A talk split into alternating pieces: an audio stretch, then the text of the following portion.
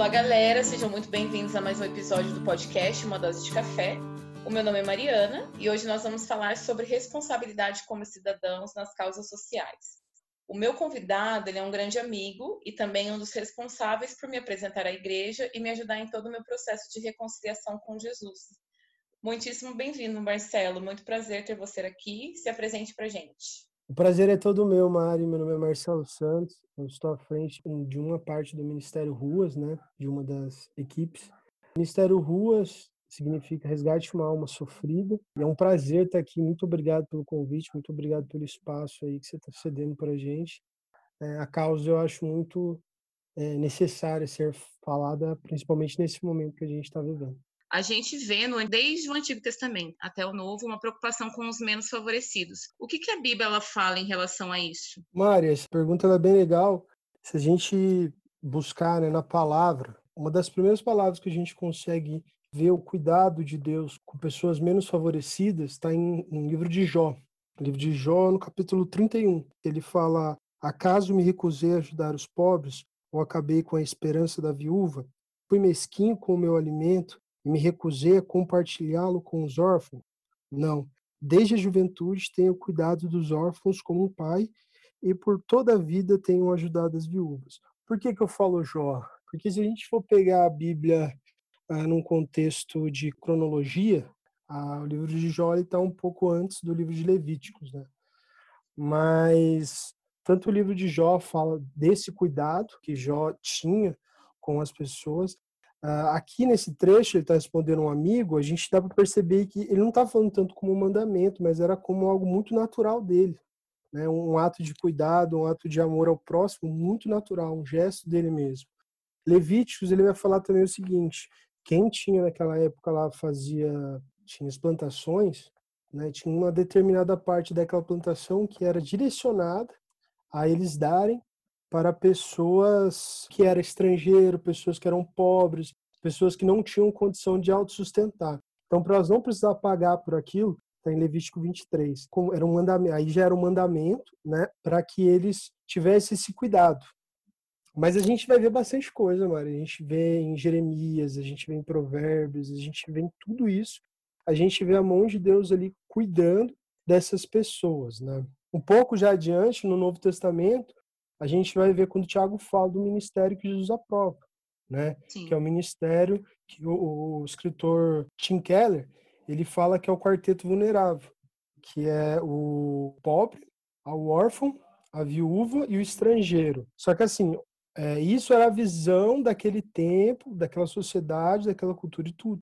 Hoje a gente vai um pouquinho a mais que isso, né? A gente tem a questão do cuidado com os idosos, a gente tem o cuidado com aquele que não é estrangeiro, mas é o imigrante, que vem de outras cidades e tal, tentar um emprego aqui, não consegue, às vezes vai para as ruas. Aí já está partindo já para a pessoa realmente em situação de rua, né? Sim. Então, assim, é, a gente vê que do, do Velho Testamento ao Novo Testamento, esse cuidado que Deus tem com pessoas nessa situação, que a gente acredita que é uma situação ele é transitória, é, sempre foi grande. Tem até uma frase do Tim Keller que o pastor ele, ele falou no sábado, diz assim: os interesses da justiça social devem, portanto, ser sempre mantidos numa relação subordinada ao evangelismo, que é um meio utilizado por Deus para restaurar a imagem divina através da habitação interior de Cristo. Aí o pastor deu continuidade, né, explicando, falou que é impossível a gente conhecer Jesus e não se compadecer dos menores, né? E é bem isso mesmo que você falou. Mas eu queria saber um pouquinho é, melhor em relação ao ministério que você serve, né? Aquilo que vocês fazem. Então, fala pra gente um pouquinho em relação ao Ruas. Por que eu falei essa questão do, do quarteto vulnerável? Grande parte de quem está na rua faz parte desse quarteto. Sim. Grande parte, às vezes, é, é órfão de pai e de mãe. Grande parte é imigrante, não é daqui. Ou é, tipo, uma pessoa que perdeu um companheiro ou uma companheira então, assim, normalmente pessoas em situação de rua, elas vão para a rua, não vou dizer que isso é sempre também, porque eu não posso falar isso. Eu não tenho nenhum é, um estudo básico para isso, não tenho informação, mas o que eu vivi das pessoas que eu conheci, grande parte foi por vício e por não conseguir viver dentro de um, de um ambiente familiar. aceitar as diferenças, aceitar os limites, aceitar aquilo que é imposto, né? Talvez por um pai, por uma mãe. A vontade da pessoa de viver aquilo que ela entende, que ela acha, sempre foi muito grande. Às vezes ela analisava, achava que ah, não, na rua é melhor. Às vezes nem analisava, às vezes sentimentalmente a pessoa estava tão frustrada ou teve um, um, problema ali que tipo nem fez análise, já decidiu e foi. Sim. Muitas vezes o orgulho, o orgulho, ou qualquer outro tipo de sentimento não deixa a pessoa voltar atrás. Estava até vendo que não existem dados confiáveis sobre o tamanho da população de pessoas que estão em situação de rua no Brasil, porque eles não são considerados pelo censo. As pesquisas elas apontam vários números que são conflitantes, mas essa população ela tem aumentado aí cada dia mais e não é, não dá para saber realmente quantas pessoas estão nessa situação hoje em dia. Ao certo não mesmo. Em São José, por exemplo, eu lembro uma pesquisa que uma vez a prefeitura lançou, em 2018, se eu não me engano, tinha uma média de uma média de 600 pessoas em situação de rua em São José. É, a gente rodava, grande parte de São José, a gente roda desde 2016, né? A gente hum. faz essa ação. Eu não via tanto esse número. Depois dizem que em 2000, 2019, mais ou menos, eram 800 pessoas. Na verdade, pelo menos assim, do que, eu, do que a gente abordava, tinha, às vezes a gente encontrava 20 pessoas. Só que cinco pessoas tinham casas. Elas estavam naquele local apenas porque elas queriam é, uma alimentação. Ou às vezes, como algum, alguns grupos saem, dão roupa, dão outras coisas, elas estavam apenas esperando. Então, assim, realmente, como você falou, não tem como ter um número certo. Tem um, eu estava lendo que em 2015 diz que no Brasil tinha 101, 101 mil pessoas em situação de rua. Caraca. É, isso já fazem cinco anos. Então, se esse dado for próximo à realidade, tem muito mais hoje. Infelizmente, né? É. Mas a responsabilidade social da igreja é um dever legal ou um mandamento bíblico? Então, Mari, se a gente olhar no, no, no Velho Testamento, né, em Levíticos 23, no versículo 22, vai falar assim: quando fizerem a colheita da sua terra, não colham espigas no canto dos campos, e não apanhem aquilo que caiu das mãos dos ceifeiros. Deixem esses grãos para os pobres e estrangeiros que vivem entre vocês. Eu sou o Senhor, o seu Deus. No Novo Testamento, como a gente fala, não realmente mesmo, não tem um mandamento que fala, ó, oh, vocês têm que cuidar dos pobres, olha, vocês têm, vocês têm aquilo.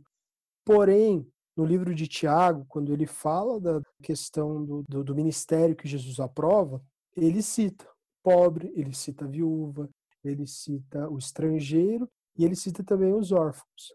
Eu vejo isso mais como um mandamento realmente mesmo. Por quê? Se a gente for querer analisar do que é certo, que não é, do que é legal, que não é, é sugestivo. Torna-se o que é certo para mim pode não ser certo para você, pode não ser certo para outra pessoa. Agora, se for baseado na Bíblia, a gente não tem como discutir, a gente não tem como querer entrar ponto de opinião próprio. É o que fala e pronto, acabou. Sim. Mário, uma das coisas que eu gosto muito, que nosso, nossos pastores nos ensina, é que se o problema chegou até você, a resposta para aquele problema é você. Até na passagem da multiplicação também, quando os discípulos chegam para Jesus e falam, olha, eles estão com fome, e aí, o que vai acontecer, né?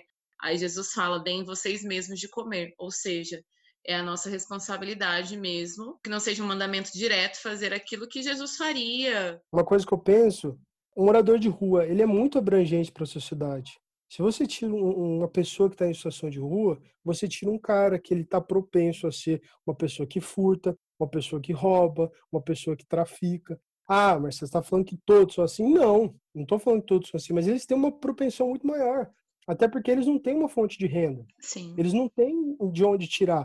Se não pedir ninguém dar, eles vão ter que dar um jeito. E querendo ou não, a gente sabe que o, o mundo do crime, o mundo, esse tipo de, de, vida, é uma vida mais fácil, é uma vida que está ali. E o consumo de droga entre pessoas em situação de rua é muito grande. Grande parte tem algum vício, desde que seja de bebida, a entorpecentes. Exatamente.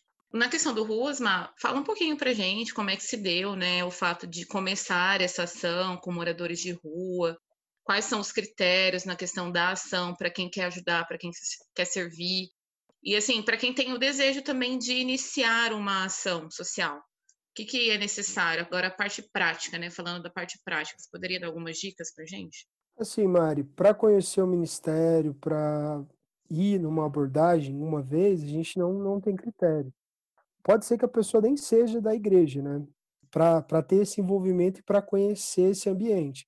Agora, para estar conosco, para participar, ser de uma equipe, a gente pede sempre para estar em celo né, e estar sendo discipulado. É o que o Ruas faz hoje. O Ministério Ruas faz um trabalho tanto de abordagem quanto acolhimento. Porém, o acolhimento a gente não está fazendo por todas essas regras e normas né, da saúde pública, pela situação da pandemia. Sim. Mas a gente está fazendo a questão, a gente retornou a fazer a questão da abordagem. Dentro de todas as, as medidas né, cabíveis de segurança, máscara, luva, álcool em gel, distanciamento, tudo. Mas assim, parte de abordagem, é, a gente seleciona alguns pontos da cidade que a gente sabe onde tem uma, ah, um, índice alto de pessoas em situação de rua e a gente leva algumas doações para a gente poder fazer criar uma ponte. Só que assim, no momento das abordagens, a gente só aborda levando alimento e buscando criar um relacionamento, Sim. buscando conversar, buscando saber um pouco das pessoas, uhum. né? Mas sempre numa situação de ouvindo e falando um pouco. Porque às vezes é muito chato quando você vai abordar uma pessoa, você só fica perguntando. O cara fala assim, cara, você é um delegado? O que, que você é? Você tá querendo saber da, da, minha vida, muitas coisas, mas eu nem te conheço. Uhum, fazendo uma entrevista ali, né?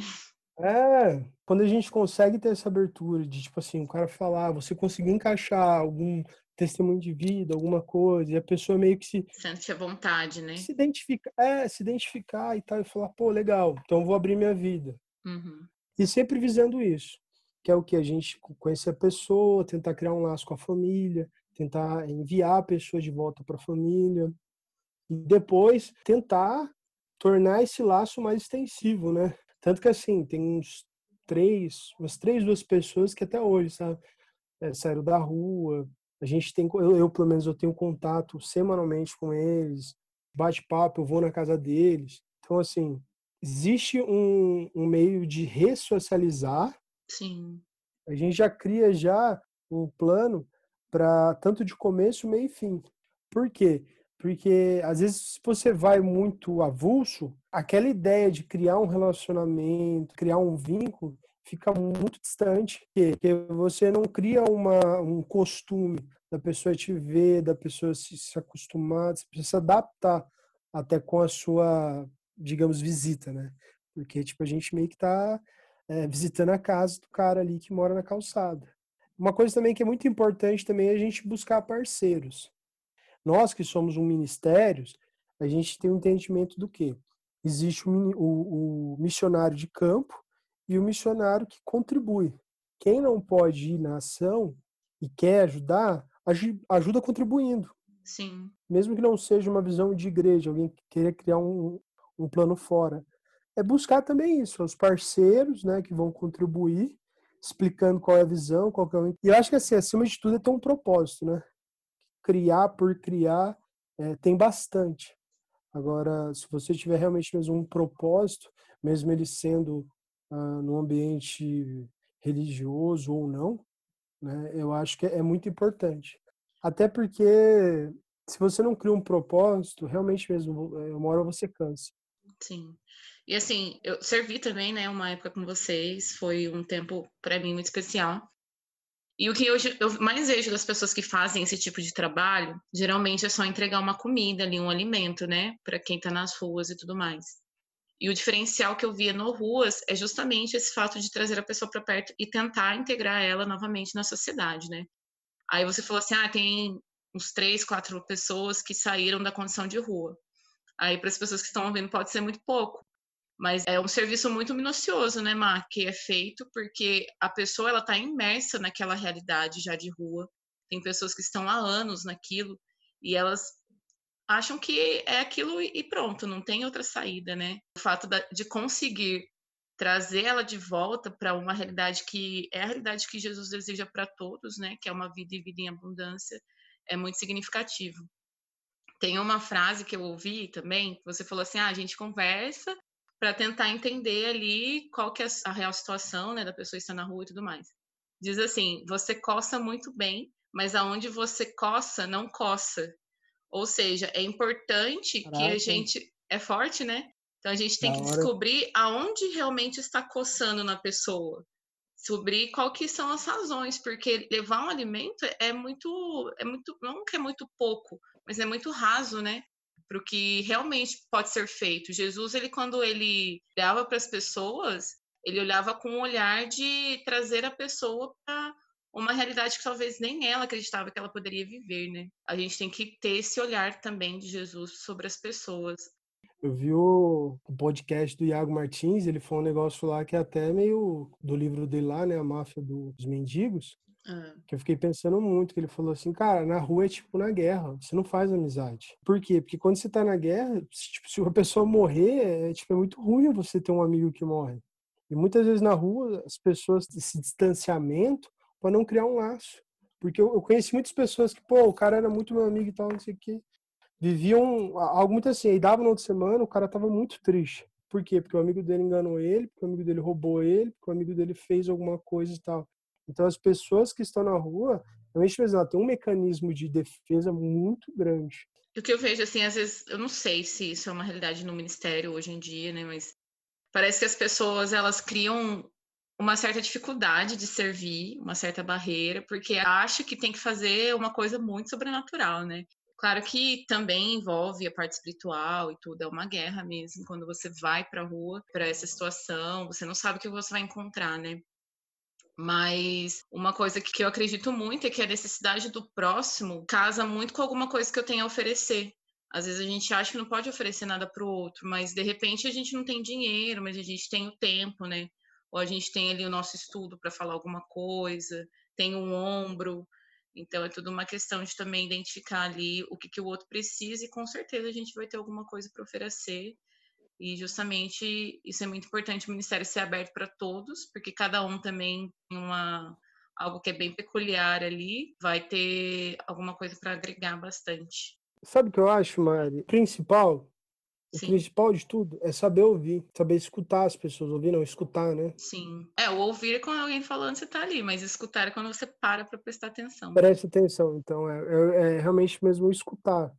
Porque, às vezes, grande parte do dia, pô, passa, sei lá, 100, 50 pessoas do lado dessa pessoa em situação de rua, cara, e ali é como se fosse um poste. Eu, eu vi uma vez, chamaram de mobília urbana.